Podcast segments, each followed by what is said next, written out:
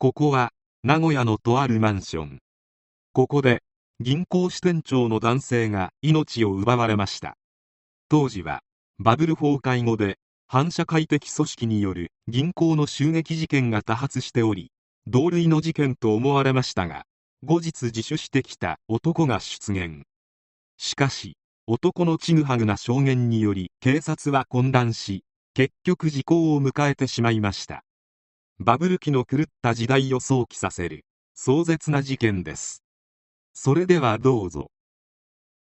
1994年9月14日愛知県名古屋市のマンションで当時の住友銀行現三井住友銀行名古屋支店長畑中和文さん当時54歳が何者かに命を奪われる事件が発生した。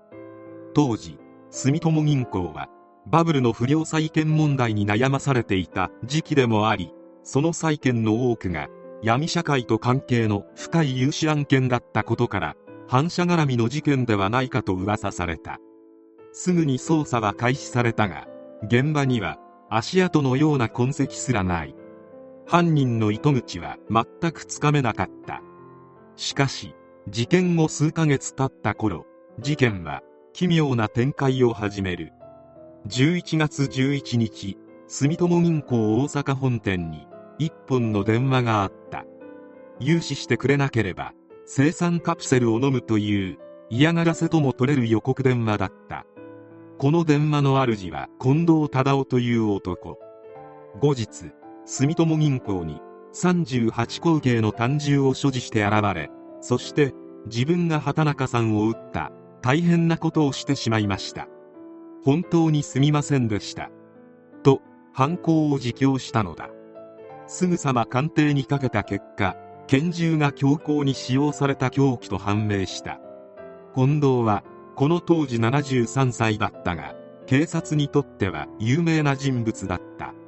昭和52年に愛知医大の寄付金3億円を強奪し懲役13年の刑に服した男だったからである。犯行に使われた凶器を所持しており前科もある。近藤が犯人に間違いないと思われたがここから捜査は難航した。近藤の証言や現場の状況があまりに矛盾していたのである。自分がやったと自供して逮捕され本格的に取り調べが始まると一転犯行を否認し人の命を奪うことまでは引き受けませんよと言ったり時に人を殺めたことは自分にとって汚点ですとまるで警察が混乱するのを楽しむかのような近藤の話術に振り回され捜査は混迷を極めることになる。また近藤は事件現場になったマンションのオートロックの解錠方法を知らなかった。本人は適当に番号を打ったら開いたというがそんなことはまずありえない。そして畑中さんは頭部を水平に打ち抜かれていたが近藤の身長は159センチと小柄であり10センチほど背が高い畑中さんの頭に向け水平に単銃を発射するのは難しい。ずっとこんな調子だったため捜査当局ですら起訴を見送った。身代わりの降参が大きかったのだ。それでも近藤はあくまでも自分が犯人だと主張し誰に頼まれたかを自白することはなかった。そもそも近藤という男はどういう人間なのか。近藤忠夫は1921年愛知県岡崎市の鉄工所経営の裕福な家庭に生まれた。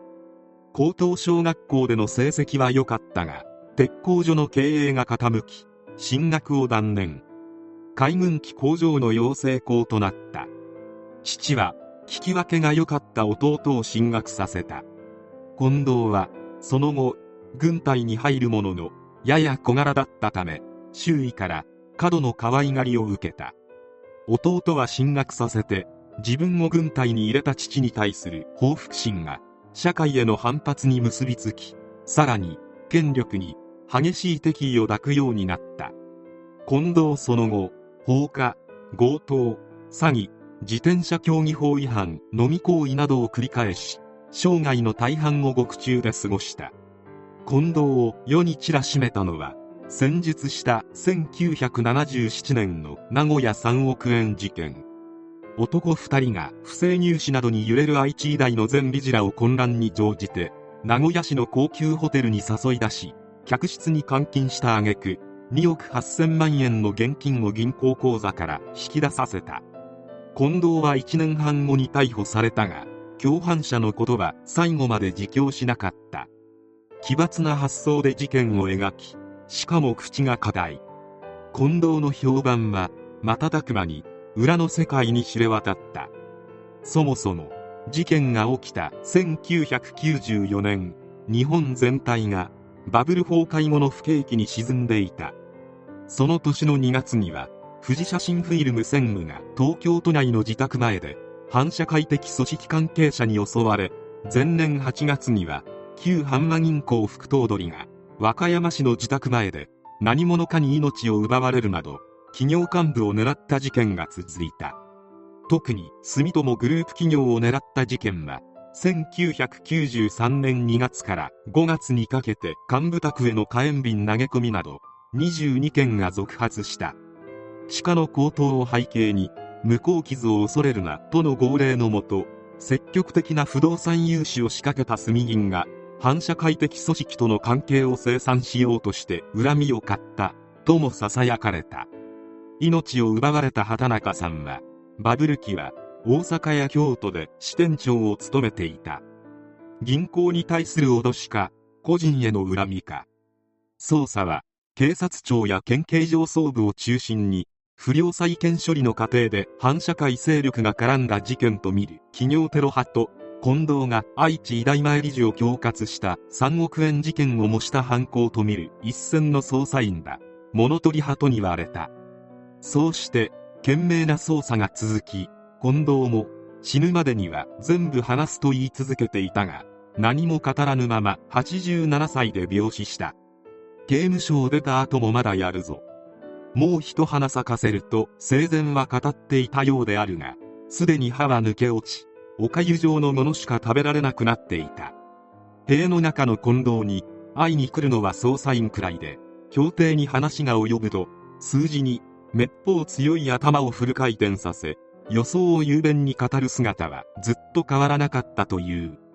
結局事件は解決を見ないまま2009年9月14日午前0時に15年の控訴事項を迎えた。捜査対象者は被害者周辺や反社会的組織関係で約1700人に上っていた。事件をそしてこの15年をどう見ているのか。当時の住友銀行の OB 曰く荒れた時代だった。バブルが膨らみ破裂して急激にしぼんだ。事件の直接の理由はわからないが命を奪われた畑中さんは時代の大きなうねりの犠牲者と言えるのかもしれない。昭和末期バブル真っ只中の日本は今では考えられないが相当に狂っていたという。バブル景気で反社会的組織も表経済に進出し不動産の地上げで巨額の資金を手にしていたほかゴルフ場やリゾート開発などにも積極的に参画していた。イトーヨーカドーやキリンビールの利益供与事件では反社幹部も逮捕され総会屋と暴力団のボーダレス化も進んでいた。しかしバブル経済の崩壊に伴い地上げや開発事業から企業が撤退し始めると反社組織ははしごを外された格好となり資金ショートに陥るようになっていた。これに怒った反社は脅しのような電話を各企業の総務部などにかけまくり一時期はそういった電話が鳴りやまなかったという。日本は不景気になってもう30年以上経ち若い世代は好景気のことを全く知らないが好景気は好景気でいろいろ苦労はあったのだと思うと大変だなと感じる。いつになったら不景気は終わるのかそれともこのままずるずると転がり落ちていくのか。今を生きる者として不安は尽きない。